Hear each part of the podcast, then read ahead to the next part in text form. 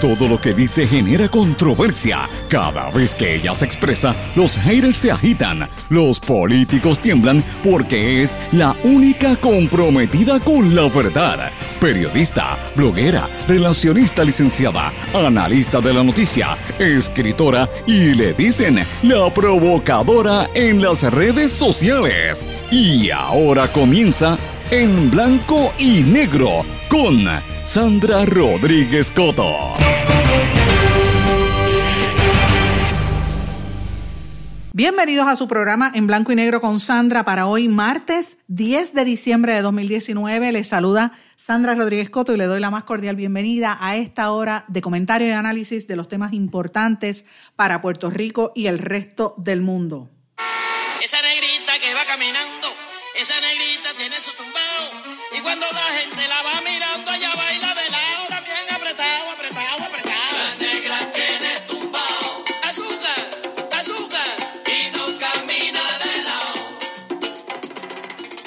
La negra no camina de lado, señores, y hoy vamos a hablar de la negritud, hoy vamos a hablar del racismo en Puerto Rico, el racismo que vivimos los negros en este país.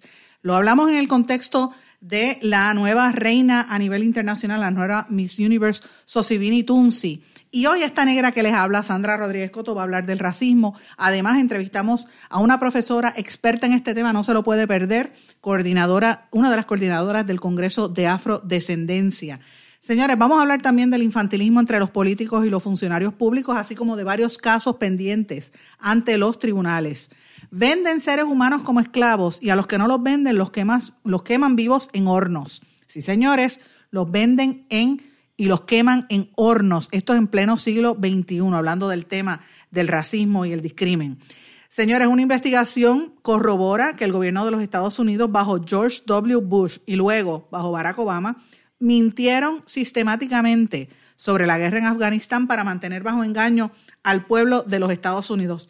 Estas y otras noticias las vamos a estar hablando hoy en blanco y negro con Sandra por la red informativa y por la cadena WIAC. Este programa se escucha todos los días alrededor de todo Puerto Rico y las comunidades en la diáspora que sintonizan las distintas emisoras o servicios de streaming, las páginas de redes sociales que utilizan para la transmisión. El 1530 AM en la región de Utuado, Adjuntas, Ayuya, Arecibo, ese es éxitos. El 1470 AM en Orocovis, toda la montaña y el centro de la isla. El 106.3 FM también en Orocovis, pero llega hasta el norte. Ambas son las emisoras de Cumbre.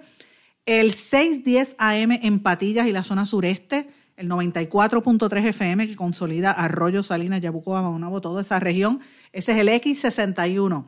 Señores, el 1480 AM desde Fajardo, toda la zona este y noreste del país, incluyendo Vieques, Culebra y las Islas Vírgenes, ese es WMDD.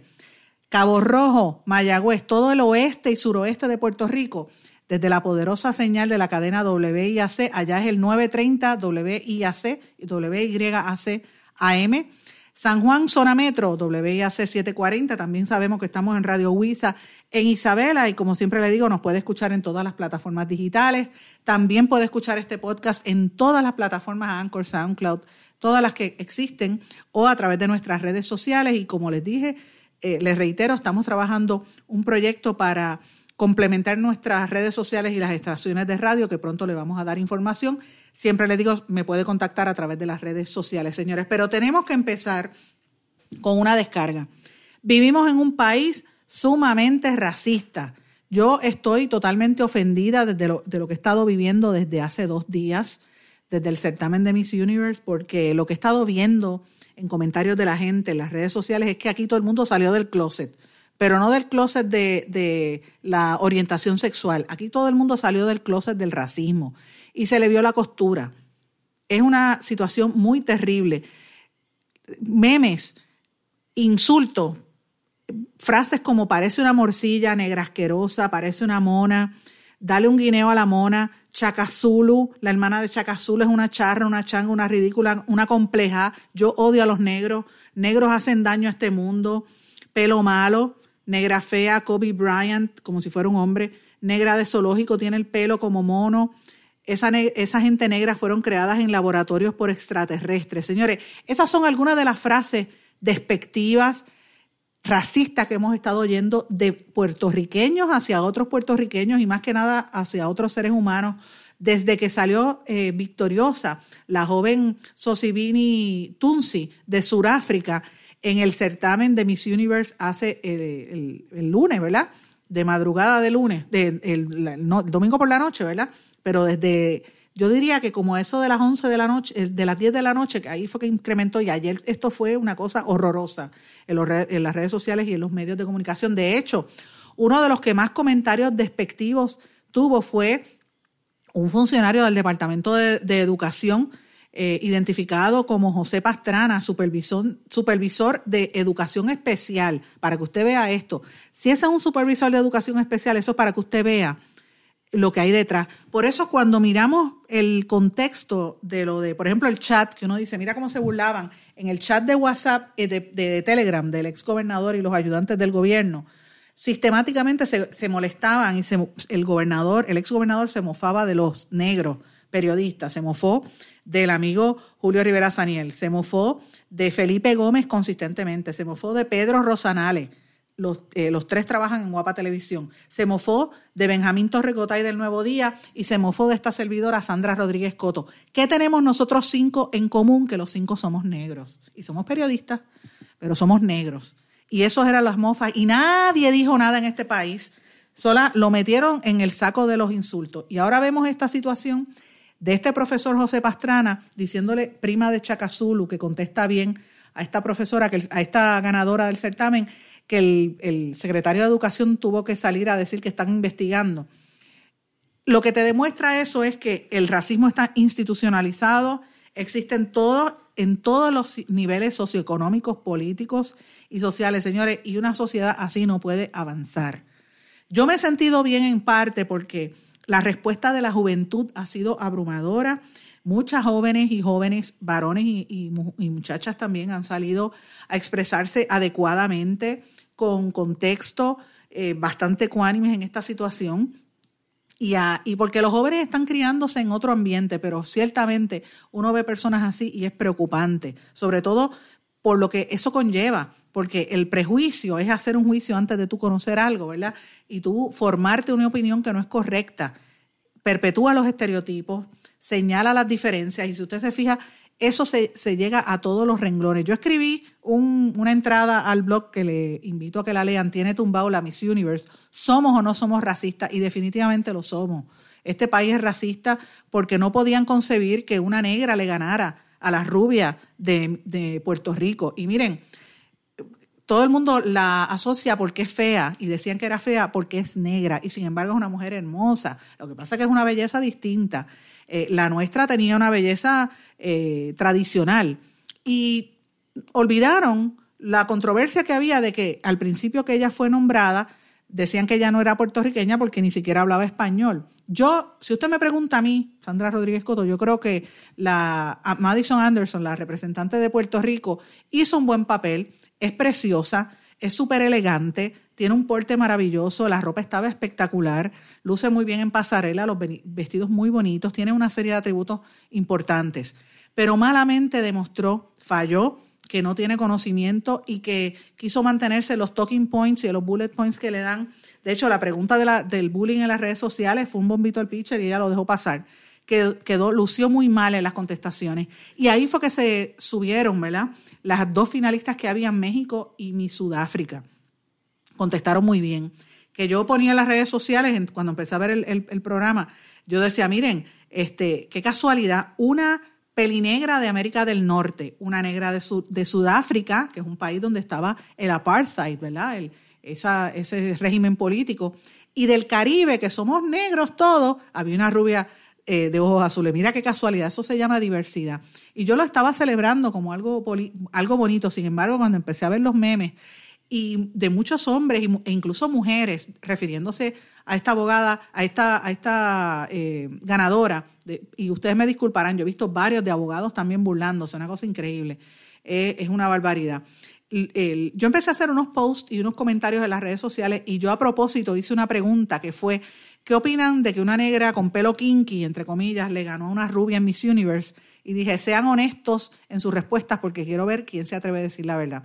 Señores, entre el domingo y hoy, yo he recibido cerca de un millón de interacciones en todas mis redes sociales, las dos páginas de Facebook, Twitter y LinkedIn también. La gente contestando a eso, muchos se molestaron por, el planteamiento, algunos dijeron, ¿por qué tienes que usar el término kinky? Eso es peyorativo. Yo, francamente no es peyorativo, es como el contexto que tú lo utilices. Yo lo que quería era que la gente resbalara y la, la gente cayó porque me demostró lo que son. Todo el mundo ahí presentó de dónde están parados y el racismo eh, implícito o, el racismo oculto salió a plena luz del sol, porque lo vimos en las contestaciones. Eh, ya basta de tanto prejuicio, basta de tanto discrimen hacia las personas de la raza negra. Todos los que somos negros en Puerto Rico lo hemos experimentado. Yo puedo hacer narraciones de cuentos en cantidad en los medios de comunicación que he sido víctima en muchas ocasiones del prejuicio e incluso a nivel público también. Yo soy periodista y soy analista y, me, trabajo el doble y el triple de muchas personas, señores, y el reconocimiento a veces no se da, primero porque somos un país machista y segundo porque no toleran que una mujer y que sea negra esté haciendo opinión. Eh, y eso no, es, no entra en el esquema de mucha gente que se cree más blanco que nadie. Así que vivimos en un país racista, sabemos lo que es el racismo y hay que combatirlo con educación. Todos los seres humanos somos iguales ante los ojos de Dios y ante los ojos de la ley. Tenemos que tener el mismo, el mismo respeto, hay que educarse para que no caigamos en, en este tipo de prejuicios. Y más que nada sepamos que todos en Puerto Rico, todos y cada uno de los puertorriqueños, por más rubio que seas o por más negro que seas, todos tienen mezcla en su sangre, porque nosotros somos producto de cuatro razas, la negra, la blanca, la india taína y los extranjeros, incluyendo los norteamericanos, porque muchos llevaron aquí. Y cuando digo extranjeros, incluye dominicanos, americanos, eh, cubanos y de otras partes del mundo que llevan años viviendo y décadas y siglos aquí. Así que Puerto Rico no es una, no es una raza única, somos racistas, muchos lo somos y tenemos que empezar a, a pasar esa página esos 147 años que llevamos desde que se abolió la esclavitud en Puerto Rico, esas huellas se tienen que ir borrando y se borran con educación y con la vida cotidiana y demostrando la calidad del ser humano y, el, y el, las aportaciones que hacen los negros y las negras a este país. Yo creo que la ganadora del Miss Universe es hermosa, es inteligente, es eh, preciosa se merecía el premio. Yo creo que la representante de Puerto Rico también lo era. Pero en esta la ganó la surafricana, a mi juicio parecía más natural, no tenía, creo yo, tanta cirugía como las demás. Pero esto es un certamen donde se toman en consideración otras cosas. Lo que sí es importante eh, recordar la frase que ella dijo en, al momento de ser eh, ganadora, ¿verdad? Y dice, yo crecí en un mundo en el que las mujeres que tienen la apariencia como la mía, con mi piel, con mi tipo de cabello, nunca se consideraban hermosas y es hora de que se detenga. Quiero que los niños me miren, miren mi cara y vean su cara reflejada en mí. Somos raza, somos humanos, somos hijos de Dios. Palabras con luz de Sosibini Tunsi Miss Universe 2019, señores. Amigos, siguiendo con este tema del racismo que se ha demostrado sin, sin, duda alguna en Puerto Rico en estos días, eh, me he estado comunicando con muchas amistades, gente experta en Puerto Rico y también en la diáspora, y me enorgullece, me siento de verdad sumamente honrada de tener en línea telefónica a una persona que yo respeto mucho, la profesora Marielba Torres Muñoz, que es la directora del Instituto Interdisciplinario y Multicultural de la Universidad de Puerto Rico en Río Piedras y una de las, organizadoras del Congreso de Afrodescendencia en Puerto Rico, que es un evento cumbre. Ustedes han visto, en, los que siguen este programa saben que lo hemos transmitido y hemos transmitido desde allí en ocasiones donde se realza eh, la, la raza negra en Puerto Rico y los afrodescendientes. Marielba, ¿cómo estás? Pues estoy bastante bien, bien contenta con esa presencia negra en Miss Universe. Eh, tuvimos candidatas de distintos pueblos, hermosísimas, eh, que no pudieron llegar hasta allá para también hacerle el coro a la chica que salió de Sudáfrica. Eh, el tema del racismo, el tema de la negritud, el tema de las identidades, es sumamente eh, importante y es bien relevante, sobre todo en sucesos como estos y en el 2021 que todavía hay gente que se cree que los negros que se alzan siguen siendo unos negros parejeros. Exacto. Y sabemos que ser negro parejero era aquel que le alzaba la voz al amo porque estaba harto de los abusos. Así, mismo, eso, eso es parte de, la historia que aquí no se sabe, pero fíjate, a mí lo que más me ha sorprendido en todo este proceso son los, los ataques y los epítetos y, se ha revelado, se ha develado el, ese velo que oculta el, racismo, hasta el punto que un profesor en el Departamento de Educación, un maestro, hizo unos, yo fui de las primeras en ver ese post y no lo podía creer, eh, haciendo, burlándose de la, de la, le dijo Chacazulu y otra serie de cosas. Por eso yo escribí, cuando escribí esta de madrugada en el día de ayer eh, una nota sobre eso, no quise ponerle el nombre al profesor porque yo dije, no le voy a dar más pauta y a él, yo me imagino que lo van a censurar.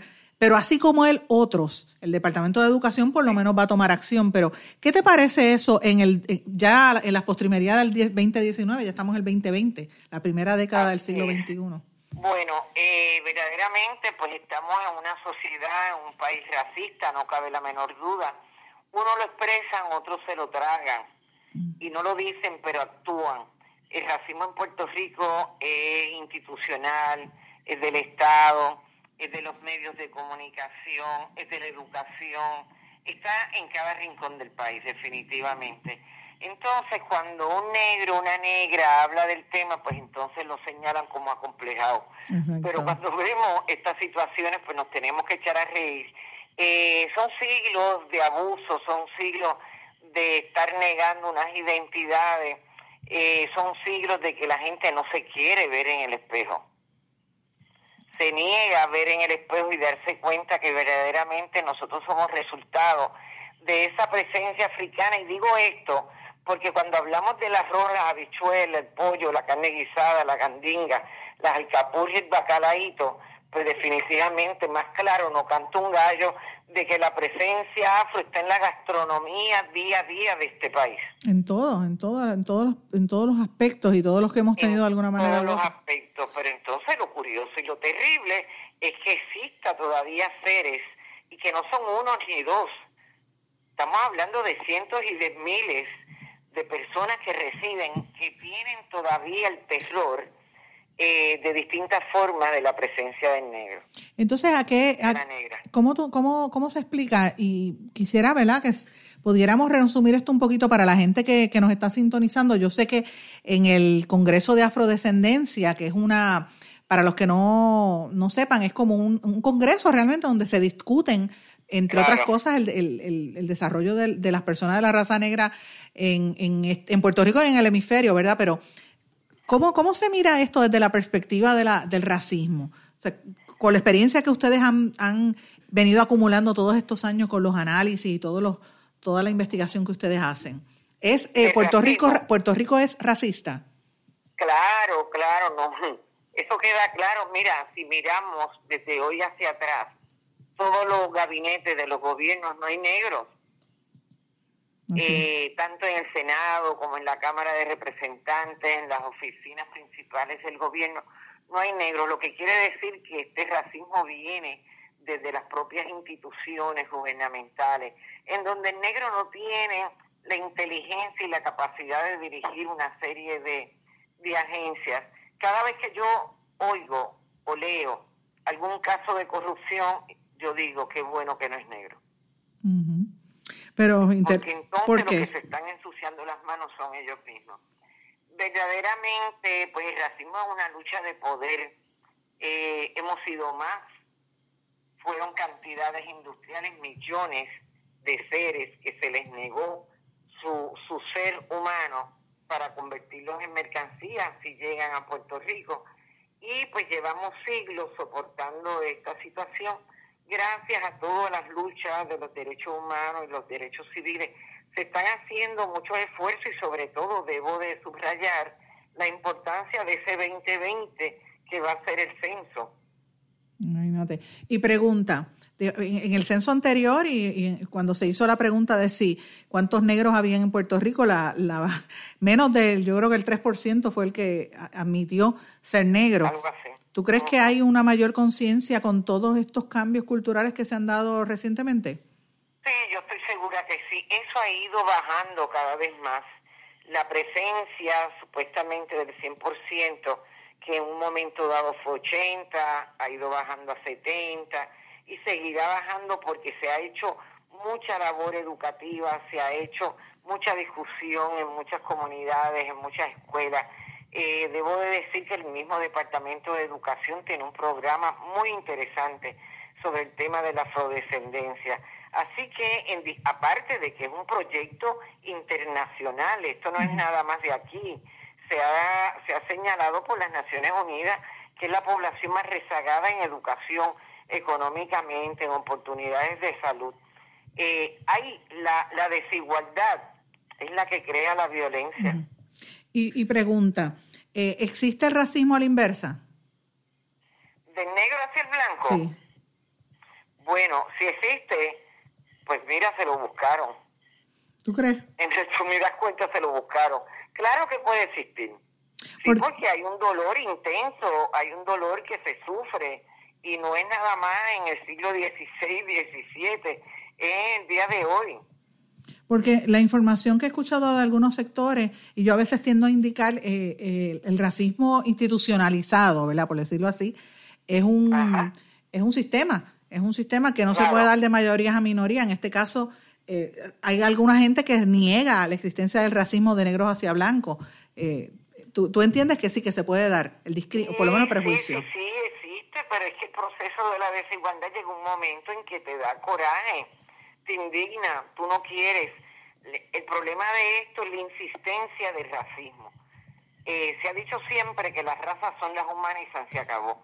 Pero dentro del poder económico, político, cultural, etcétera, siempre se destaca las aportaciones de los europeos. ¿verdad? Que vinieron aquí a dominar y las aportaciones de Estados Unidos, pero de Estados Unidos eso es allá eh, ese poder blanco, ¿verdad? Y hay este, una cantidad de, de negros, de afrodescendientes, que verdaderamente necesitan un proceso de introspección, de manejar ese dolor, de manejar tanta exclusión, de manejar tanto rezago. Y muchas veces se, se desbocan en contra de los blancos. A veces irracional, pero es un resultado de una respuesta. Exacto. Eh, o sea, y entonces podríamos decir que Puerto Rico es eh, un país racista, porque yo he visto prensa internacional hablando del tema recientemente, eh, en estos días, en- hasta en el Orlando Sentinel y en periódicos en Estados Unidos han hablado de ese tema. ¿Es Puerto Rico un, estado racista? Claro, claro, claro. Puerto Rico no quiere tratar ni el tema. Las instituciones eh, gubernamentales no tratan el tema, no hay un censo que permita a la gente expresarse y decir, mira, yo soy afro. Eh, tú vas a distintas oficinas del gobierno y no tienen un censo que le preguntan, ¿cómo usted se identifica afro? Eh, ¿Cuáles son las aportaciones de esa en las escuelas, verdad? Que se hable de, de las grandes aportaciones de la etnia y no tan solo eso, que se reconozca que la construcción de este país, de esta nación, ha sido por los trabajadores y en su gran mayoría han sido afrodescendientes. Interesante por demás. Cualquier persona que quiera recibir información del Congreso de Afrodescendencia, ¿cómo pueden conseguirla? Pues mira, por el correo e- electrónico es afrodescendenciapr@gmail.com y estamos también en Facebook, Congreso Afrodescendencia en Puerto Rico. Así nos puede conseguir. ¿Cuándo es el próximo evento? Se está planificando para el 2021. Importante por demás, sí, porque coge tiempo. El, el- el anterior estuvo maravilloso y el primero también. Sí, la organización, como es, recibimos tanta gente, en el primero recibimos casi 2.000 personas, en el segundo fue como 1.800. Así que nosotros abrimos las puertas para que se discuta el tema. Interesante por demás. Y sabes que así en blanco y negro, que es este programa, que siempre hasta en el, hasta en el nombre tenemos el, el tema de la raza desde hace más de 10 Exacto. años. Así que con mucho gusto vamos a seguir tocando este tema. Muchísimas gracias. Para mí es un Gracias gusto ti, escuchar por ti. gracias a ti, porque es bien importante que se toque el tema. Gracias por tocarlo, Sandra. Así mismo es. Gracias. Y vamos a una pausa y regresamos Abrazo. enseguida. Gracias. Abrazo. Vamos a una pausa. Bye. No se retiren, el análisis y la controversia continúa en breve, en blanco y negro, con Sandra Rodríguez Coto.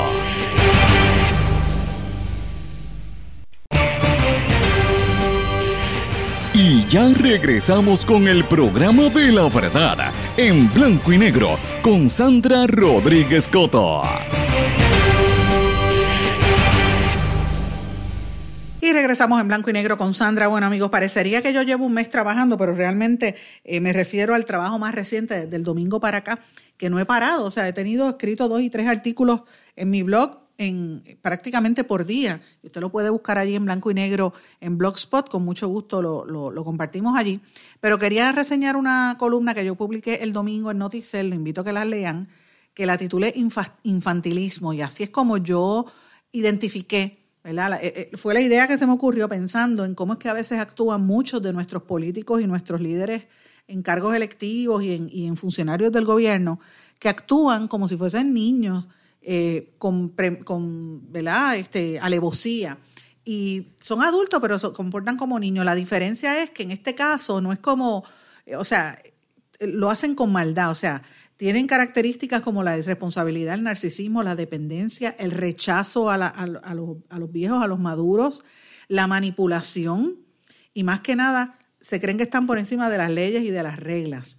Y, obviamente es una capacidad de, de, no sentir empatía con el que sufre, con el pueblo, con las necesidades del pueblo. Ahí es que usted ve situaciones como lo que definimos del alza en el costo del gas licuado y es un ejemplo para darle uno de muchos, que la gobernadora dice, vamos a luchar para que esto no se dé. De momento nos espetaron el, aumento del gas del licuado. La misma semana que viene, que se anunció que el primero de enero viene un aumento en los peajes y que viene un aumento en el servicio eléctrico. O sea, el consumidor, el pobre, el que trabaja, es el que está fastidiado. Y ellos están, a ellos no les importa.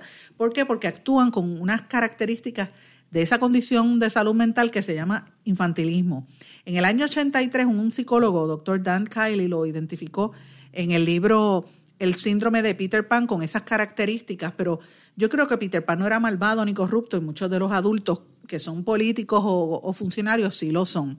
Nos ponen en esos jueguitos de adivina adivinador para ver qué es lo que están pensando, ¿verdad? Como si fuéramos unos nenes chiquitos. Y mientras tanto, el pueblo tiene que preguntarse, ¿nosotros estamos en una altura para estar en juego de niños? No, señor, yo creo que no.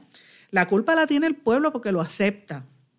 ¿Cómo es que nosotros permitimos, o por lo menos no nosotros, pero los que fueron a la primaria del PNP permitieron que gente señalada como un William Villafañez o como Héctor Martínez regresen al gobierno y se le pague el salario? ¿Cómo es que ahora mismo se puede decir que, Ricardo Rosselló y que el mismo Aníbal Acevedo Vilá podrían regresar? Con todo lo que se sabe del historial de ambos, o sea, ¿de qué estamos hablando? ¿Dónde está el pueblo de Puerto Rico? Eso es lo que tenemos que preguntarnos. Nosotros como pueblo tenemos que empezar a asumir responsabilidad y yo creo que este año se nos va la vida, se nos va la vida como pueblo. No podemos permitir que este infantilismo de los, de, los que están liderando este país nos siga hundiendo, porque nos, nos afecta a todos por igual nos afecta a nivel internacional porque esta corrupción hace que Puerto Rico sea cada vez menos competitivo para atraer negocios, para mantenerlo, porque todo es una trampa, todo es una corrupción, es, una papelería para montar un negocio, tienes que dar dinero por debajo de la mesa, eh, te piden cosas, te roban las ideas, es una situación tan terrible que francamente deja mucho que desear y la gente no quiere trabajar en un, en un sitio así y a la larga nos va a perjudicar. Entonces, otra cosa, se pasan hablando del estatus. Vamos a resolver el estatus, vamos a resolver la, colonia, la colonia, la colonia. Miren, señores, hablen con la verdad. El problema del estatus es un problema económico. Obviamente también es político y de derecho. Yo estoy, yo estoy, la primera en decirlo soy yo. Pero en este momento, la base de todo es un problema económico que hay que explicarlo y lo convierten en un issue político partidista y, vuelven otra vez con una actitud infantilista, con infantilismo, de infantilismo, como si, como si el pueblo no entendiera. Yo creo que, esas son las cosas que nosotros tenemos que ya empezar a mirar con detenimiento y empezar a hacer los señalamientos con nombre y apellido de lo que están haciendo el liderato. Miren este ejemplo que di en el día de ayer, cuando tuvimos esta conversación con el ex jefe de la División de Asuntos Federales, Fondos Federales del Departamento de Salud, eh, que gracias a Dios, eh, Jafé Rivera nos, nos aclaró un poquito de las dudas que teníamos con estos contratos que se están dando en el Departamento de Salud. Y yo quiero anticipar que yo voy a seguir investigando el Departamento de Salud. Tengo mucha más información de salud eh, y la voy a ir sacando una vez corrobore los datos. Pero la información que tengo con documentos es contundente. O sea, yo no me voy a parar detrás del micrófono sin tenerla. Y se creen que eh, diciendo que van a aprobar los 12 mil millones, que, después que dijeron que los habían aprobado, todavía eso está veremos. Pues mira, se cree que el, el, pueblo se lo cree. Y volvemos a lo mismo la actitud infantil. Es una falta de respeto a un pueblo que está ahora mismo en una situación de crisis como la que está ahora mismo Puerto Rico. Miren este ejemplo, lo que pasó en la compañía de turismo y en la autoridad de los puertos, cómo se están lavando las manos. Ese es otro ejemplo más. En este caso no son políticos, son políticos, no, no políticos electos, sino políticos, eh, políticos funcionarios. ¿Cómo es posible que tanto la directora de la, de la mermada compañía de turismo, Carla Campos, como el director de puertos, Joel Pisa, dijeron que van a estar implementando un protocolo por el caos que hubo en el viejo San Juan el otro día con el, con el crucero ese que llegó, que dejó a la gente, que la gente estaba enferma. Mira, o sea, esa es la imagen que se llevan de Puerto Rico, la gente que llega aquí. ¿Y dónde está el dinero para atender a esa gente cuando vienen esos turistas y a los mismos turistas locales, cuando regresan de sus viajes en crucero? Ah, ese dinero se lo regalaron a un contratista que dio, a uno que dio dinero para la, para la campaña, que fue John Borshow, que dio dinero para la campaña del gobierno actual, que lo premiaron con el, con el muñeco que él montó de la versión del DMO que ya ustedes saben en la cantidad de fondos que se han asignado para esa criatura, que francamente, a mi juicio, no ha hecho gran cosa por adelantar el turismo. Todo lo contrario, ¿dónde está el DMO hablando de lo que ocurrió en este fin de semana en los puertos? En ningún lugar. Y volvemos a lo mismo, le pasan el rolo al pueblo de Puerto Rico como si eso no importara. Los comerciantes de San Juan, la imagen de Puerto Rico en el exterior, porque uno va a un sitio donde te tratan mal como si fueras un animal, tú no quieres volver. Y eso es lo, esa es la imagen que se llevan los turistas que llegaron a Puerto Rico. Amigos, y otro ejemplo también de esta situación del infantilismo eh, y cómo es que juegan con el pueblo.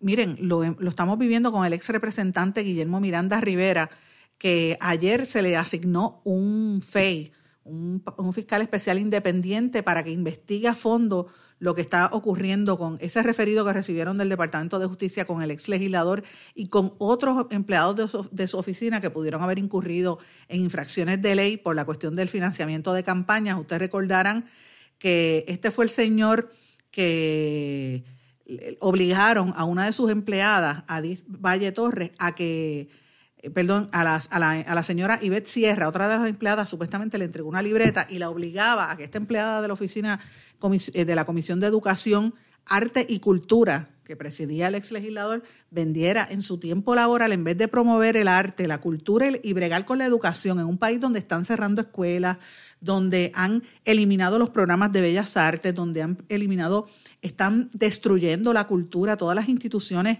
la Escuela de Artes Plásticas, la Escuela Libre de Música, el Conservatorio de Música, el eh, Instituto de Cultura, y solamente por mencionar algunas, eh, hay muchísimas más. En, ese momento de caos que vive Puerto Rico, que la Comisión de Educación, Arte y Cultura debería estar mirando eso, no. El ex representante Guillermo Miranda estaba pendiente a que su empleada vendiera los, la rifa para su campaña política. Dígame si eso es maquiavélico o no. Y se creen que somos niños y que nos chupamos el dedo. Miren, ¿y quién era el que supervisaba todo esto? Johnny Méndez. Por eso es que yo dije la semana pasada, ustedes recordarán los que siguen este programa, que hay que rendir cuentas. Aquí se exige una rendición de cuentas a estas personas.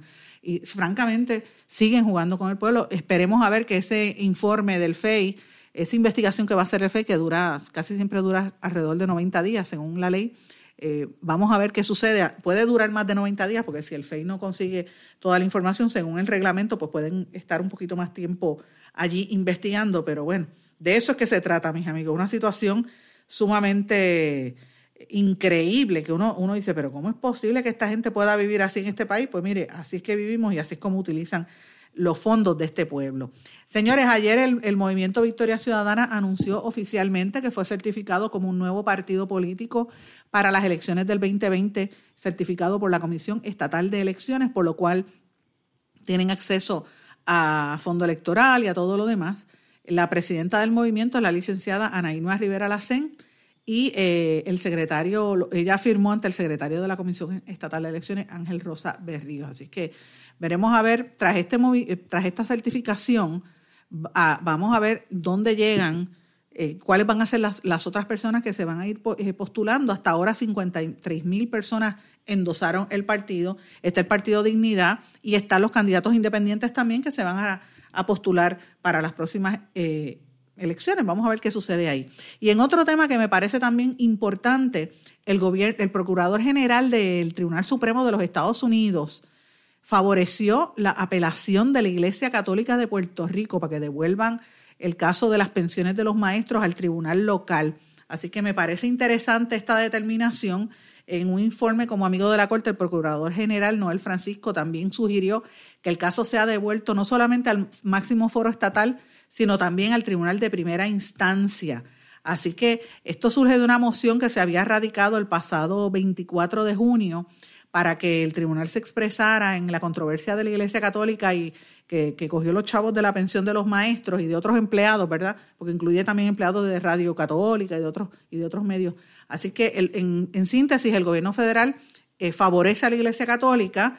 Ahora el proceso legal entre la Iglesia Católica y los pensionados va a tener que volver a empezar y tomando en consideración que la orden que emite el tribunal es final y el Tribunal Supremo va a tener que acoger la sugerencia, debe acoger o no la sugerencia, lo que podría terminar en una vista argumentativa. Así es que si usted es maestro o empleado de la Arquidiócesis de San Juan, de la Iglesia Católica, sepa que este caso no ha terminado, esto va a continuar. Así que me pareció sumamente importante discutirlo aquí. Señores, tengo que irme una pausa y a nuestro regreso vamos a hablar de unas noticias importantes a nivel de los Estados Unidos y a nivel internacional que no podemos dejar pasar inadvertidas hoy. Vamos a una pausa, mis amigos. No se retiren, el análisis y la controversia continúa en breve, en blanco y negro, con Sandra Rodríguez Coto.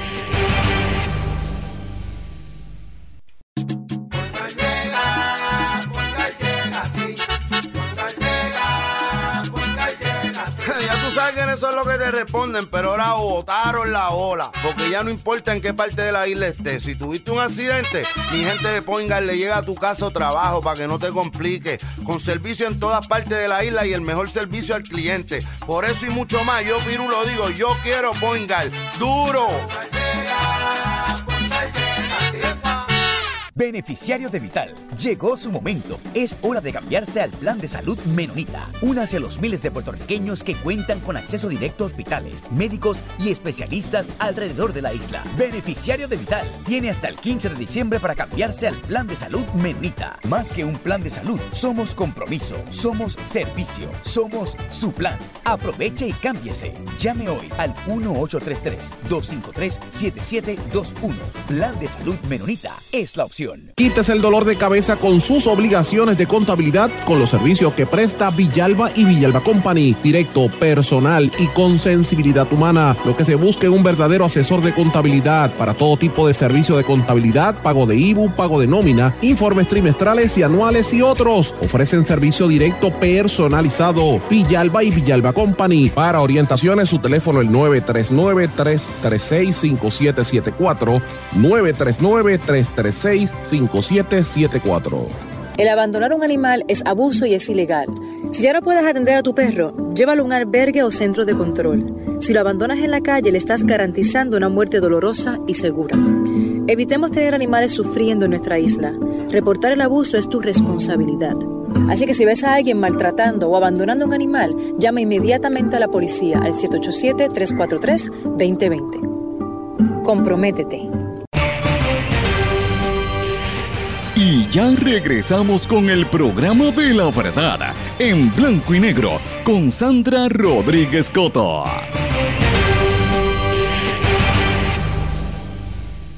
Regresamos a esta parte final de En Blanco y Negro con Sandra. A, los amigos que nos están sintonizando en los Estados Unidos, particularmente a los que nos sintonizan en el estado de la Florida, que son muchos y que escuchan este programa por las diferentes emisoras que lo transmiten en sus servicios de streaming o lo oyen a nivel de el podcast. Estoy pendiente a lo que está ocurriendo en el estado de la Florida, específicamente en Pensacola, que en el día anoche, tarde en la noche, hubo un ciberataque de grandes proporciones que el incidente prácticamente desconectó los principales servicios de la ciudad y la, conexión a Internet entre todos los servicios. Así que eran los servicios de energía, los servicios de, sanidad, eh, salud, servicios 911 de emergencia, todo se desconectó porque entraron unos hackers al sistema de la ciudad y colapsó. Y es interesante porque no saben si eso se relaciona al tiroteo que hubo el viernes pasado en la, el Pensacola Naval Air Station, la estación militar donde entraron unos, eh, ¿verdad? Unos eh, aparentes terroristas, ¿verdad? Y entraron allí, el FBI y Homeland Security intervinieron en esta situación y ahí estaban mirando. La realidad es que los ataques cibernéticos a los Estados Unidos han estado aumentando drásticamente. En agosto pasado, para que tengan una idea, 22 ciudades en el estado de Texas y gobiernos eh, locales de los estados y de ciudades estuvieron amenazados o fueron atacados directamente por eh, ataques cibernéticos. Y casi siempre lo que están buscando es eh, ciudades más pequeñas, pero a veces han ido a ciudades más grandes como Atlanta y otras, y lo que tiran es un ransomware, uno, uno con una serie de virus que lo que hacen es detenerlo todo, y esto es parte del terrorismo, en este caso cibernético, que se está haciendo de otras partes del mundo hacia la nación americana. Esta es la, nueva era de la guerra, interesante por demás. Y siguiendo con temas de los Estados Unidos, este tema también me pareció importante discutirlo hoy. El periódico The Washington Post reveló una investigación bien interesante. Altos funcionarios del gobierno de los Estados Unidos engañaron repetidamente al público sobre la guerra en Afganistán. O sea, los fake news vinieron del mismo gobierno.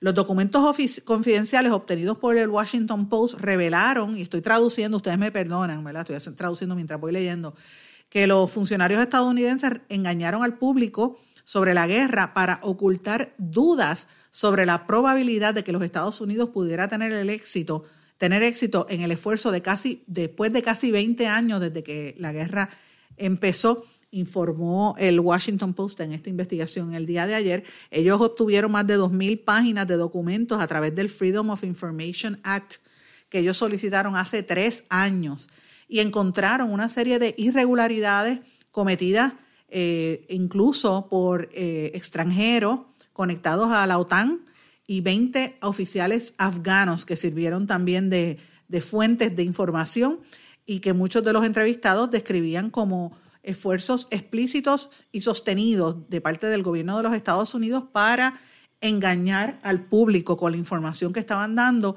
desde Kabul hasta la Casa Blanca. Así que esto es interesante porque esto ocurrió entre el año 2001 y 2016 cuando el secretario de la Defensa era Donald, Donald Rumsfeld y el presidente era w, eh, George W. Bush. Después sucedió porque los engaños continuaron bajo Barack Obama. Así que me parece interesante cómo es que eh, esa, esa ustedes, saben que, ustedes saben que Obama y Bush son mingos, ¿verdad? Ustedes los recordarán ahí como se aman y se quieren. Y particularmente Michelle Obama adora a George Bush eh, y cómo comparten ellos y todo lo demás. Pues mira, ya sabemos otros aspectos que a pesar de ser partidos distintos, a la hora de la verdad los secretos se guardaban y estuvieron engañando al pueblo norteamericano y al mundo sobre lo que de verdad está pasando en Afganistán, una guerra que a todas luces iban a perder como le pasó a los rusos. Así que me parece interesante y bien peligroso porque por ese, por ese, por ese lado es que se filtra, ¿verdad? Y, se genera mucho odio hacia la nación americana y en este caso, pues, por, por, ¿verdad? por default nos toca a nosotros por colonia. Eh, ellos están esperando que esta guerra, que hasta ahora es la guerra más larga, eh, se logre bajo una negociación que están tratando de, terminar bajo la presidencia de Donald Trump. Si esto se logra, es otro triunfo para Trump y definitivamente sigue acumulando sus triunfos a pesar de las políticas tan retrógradas, racistas y tú sabes, todo el mundo sabe lo que es Trump, ¿verdad? Pero ciertamente en algunas movidas, pues ha sorprendido al mismo pueblo norteamericano.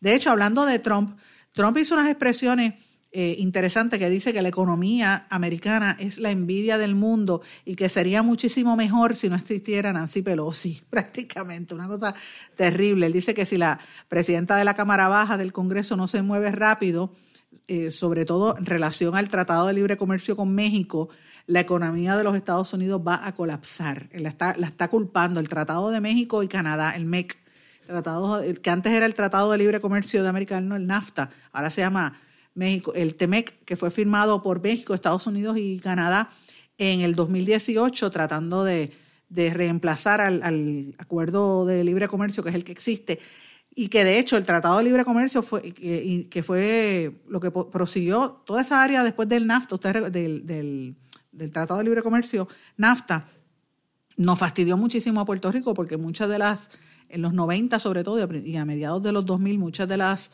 eh, manufactureras e industrias que estaban aquí se movieron a México y a otras, con plantas gemelas en otras áreas de la región y Puerto Rico no necesariamente estuvo tan bien parado en ese momento. Amigos, yéndonos hacia América Latina, Evo Morales lo nombraron jefe de campaña de cara a las próximas elecciones y él dice que va a mover los candidatos para elegir un candidato unitario del movimiento eh, al socialismo, más el movimiento al socialismo de Bolivia, que él va a ser el jefe de campaña desde México, porque él allá está en México, señores. Así que me parece, sigue la controversia ahí en América Latina, terrible con él. Amigos, tengo dos noticias adicionales que quería discutir antes de que se me acabe el tiempo, que son noticias que las tengo hace varios días, de hecho las tengo desde la semana pasada ahí anotadas para discutirlas con ustedes. Esto fue el fin de semana y es un tema que a mí me, me pone a pensar, porque uno dice, bueno, esto es lo que dan a conocer. Sabrá Dios si los experimentos están mucho más adelantados y la, humanidad no lo sabe, porque esto tiene unas implicaciones éticas sumamente serias. Señores, científicos de China dieron a conocer el nacimiento de los primeros híbridos entre, entre cerdo y mono. A pesar de que las crías no vivieron más de una semana, los especialistas dijeron que el experimento fue un éxito. Y esta es parte de una investigación que el objetivo es encontrar formas de cultivar órganos humanos para trasplantes. O sea, mezclan un mono con un cerdo para, para crear estos órganos que después se los puedan trasplantar a los seres humanos. El experimento se llevó a cabo en el Laboratorio de Células Madre y Biología Reproductiva del Instituto de Zoología de la Academia China de las Ciencias, que cultivaron las células madre, oigan esto, de mm, monos macacos y luego esas células madres las inyectaron en embriones de cerdo cinco días después de la fertilización. Se emplearon un total de 4.000 embriones que resultaron en el nacimiento de 10 lechones, dos de los cuales tenían material genético de macaco en múltiples tejidos, incluyendo el corazón, hígado, el vaso, el pulmón y la piel. Pero la proporción de células era muy baja. A pesar de que las crías no sobrevivieron más de una semana, los especialistas dicen que eso fue exitoso y que es el primer informe completo de las quimeras de cerdo mono, eh, dijo el, eh, para la revista New Scientist. La causa de la muerte de los lechones no se ha confirmado, pero la sospecha es que podría ser por la, porque la, fue fecundación in vitro, no porque fue híbrido, no porque sean dos razas de dos animales distintos. Eh, y a veces el, in vitro no funciona bien en los cerdos, según el especialista. Y lo interesante de esto es que obtienen de animales sanos el ADN el, ADN del mono y se lo ponen a otros animales. Y esto pues eh, también fue publicado por la revista Protein and Cell, que es un método para generar órganos externos. Ahora, yo le pregunto si hacia ese mundo es que se dirige la ciencia en, el mundo, ¿verdad? Eh, yo he visto películas sobre esto, pero películas de ciencia ficción. La pregunta es, ¿es tan ciencia ficción o es realidad? Imagínese que después usted vea híbridos de cerdo mono o híbridos de, de mono vaca y le pongan ese corazón a, usted o a un ser querido. Yo no sé si hasta ahí es que se va a desarrollar la ciencia, pero de ahí a que empiecen a experimentar con, células, de, em, células madre de humanos, es cuestión de nada. Y siempre hay unos locos que son capaces de hacer este tipo de cosas, como hicieron los nazis durante la guerra, que experimentaban con los seres humanos, con los niños particularmente, y con los que eran gemelos para maltratarlos con estos experimentos genéticos y científicos que les realizaban. Así que yo vi esta noticia y me como que me sonó un poco, me llamó mucho la atención y me preocupó. Otra noticia también que me preocupó mucho, que ha estado un poco en discusión y con esto cerramos ¿verdad? el tema de, del discrimen, que fue con lo que comenzamos el programa de hoy, es el tema de los esclavos en Libia. Señores, unos 20 mil migrantes son capturados por bandas criminales y los llevan a centros de detención, los mutilan y los asan vivos. Oigan esto, los asan como si fueran animales, como si fueran cerdos para comer. Seres humanos los meten en hornos y los, los calientan vivos como si fueran los, los, judíos, precisamente en la época de, de, de los campos de concentración en, en, Alemania, Polonia, en la época de los nazis. Es una cosa increíble. Eso lo dijo el exministro, el, el de Cultura de Nigeria, Femifani Kayode, ese es el nombre de él que es el destino final de los esclavos nigerianos que son traficados en Libia. Ustedes recordarán que la semana pasada nosotros hablamos en este espacio por petición de ustedes que me pidieron que hablara del tema sobre la trata humana. Pues miren, esto es un ejemplo de eso. En julio, la Organización Internacional para las Migraciones reveló que los migrantes eran vendidos en los mercados públicos de esclavos en Libia. 20.000 fueron capturados por bandas criminales y llevados a los centros de detención. Toda esta gente lo que está tratando, estos africanos subsaharianos, están tratando de llegar a la costa del Mediterráneo, para poder llegar a Europa y sobrevivir allí, ¿verdad? Pero los capturan en el medio y en, el medio del trayecto y los convierten en esclavos. Una situación terrible. Eh, los hombres los compran y los venden por cerca de 400 dólares. Y ahí usted tiene un esclavo varón. A las mujeres pues las convierten en esclavas sexuales y también las venden, por, dependiendo de la edad, entre 300 a 400 dólares, pero la mayor parte de los que son eh, capturados son hombres. Y hay un momento en que, mire lo que le hacen, todos usted los va a ver atados con las marcas como si les estuvieran pegando latigazos, yo estoy viendo las fotografías aquí. Algunos tienen heridas porque le extraen órganos y después que los, le extraen los órganos los tiran en los hornos y los asan vivos para que ustedes vean lo que sucede en el mundo. Eso está pasando en el mundo. Esto nos tiene que llevar a todos a reflexionar hacia dónde es que estamos, dónde es que estamos como humanidad, hacia dónde es que nos tenemos que mover con estos temas de, de ser eh, mendaces, inmaduros, infantiles, corruptos, hasta dónde llega el nivel de corrupción moral en, en, todo el mundo. Hay que orar, señores, hay que orar y hay que unirse como familia. Y en esta época de Navidad, a eso es lo que yo llamo. Cuando yo traigo estas noticias, no es para, no es para bajar la nota, sino para que estemos conscientes de que ahora más que nunca, más que nunca la familia tiene que estar unida y tienen que trabajar por el bien de las comunidades y a nivel de base para que las familias se levanten y los países enteros se levanten. Señores, con esto me despido, no tengo tiempo para más. No sin antes eh, desearles a todos que pasen muy buenas tardes. Será hasta mañana en blanco y negro con Sandra. Sabe que me puede escribir a las redes sociales Facebook, Twitter e Instagram. Que pasen todos buenas tardes.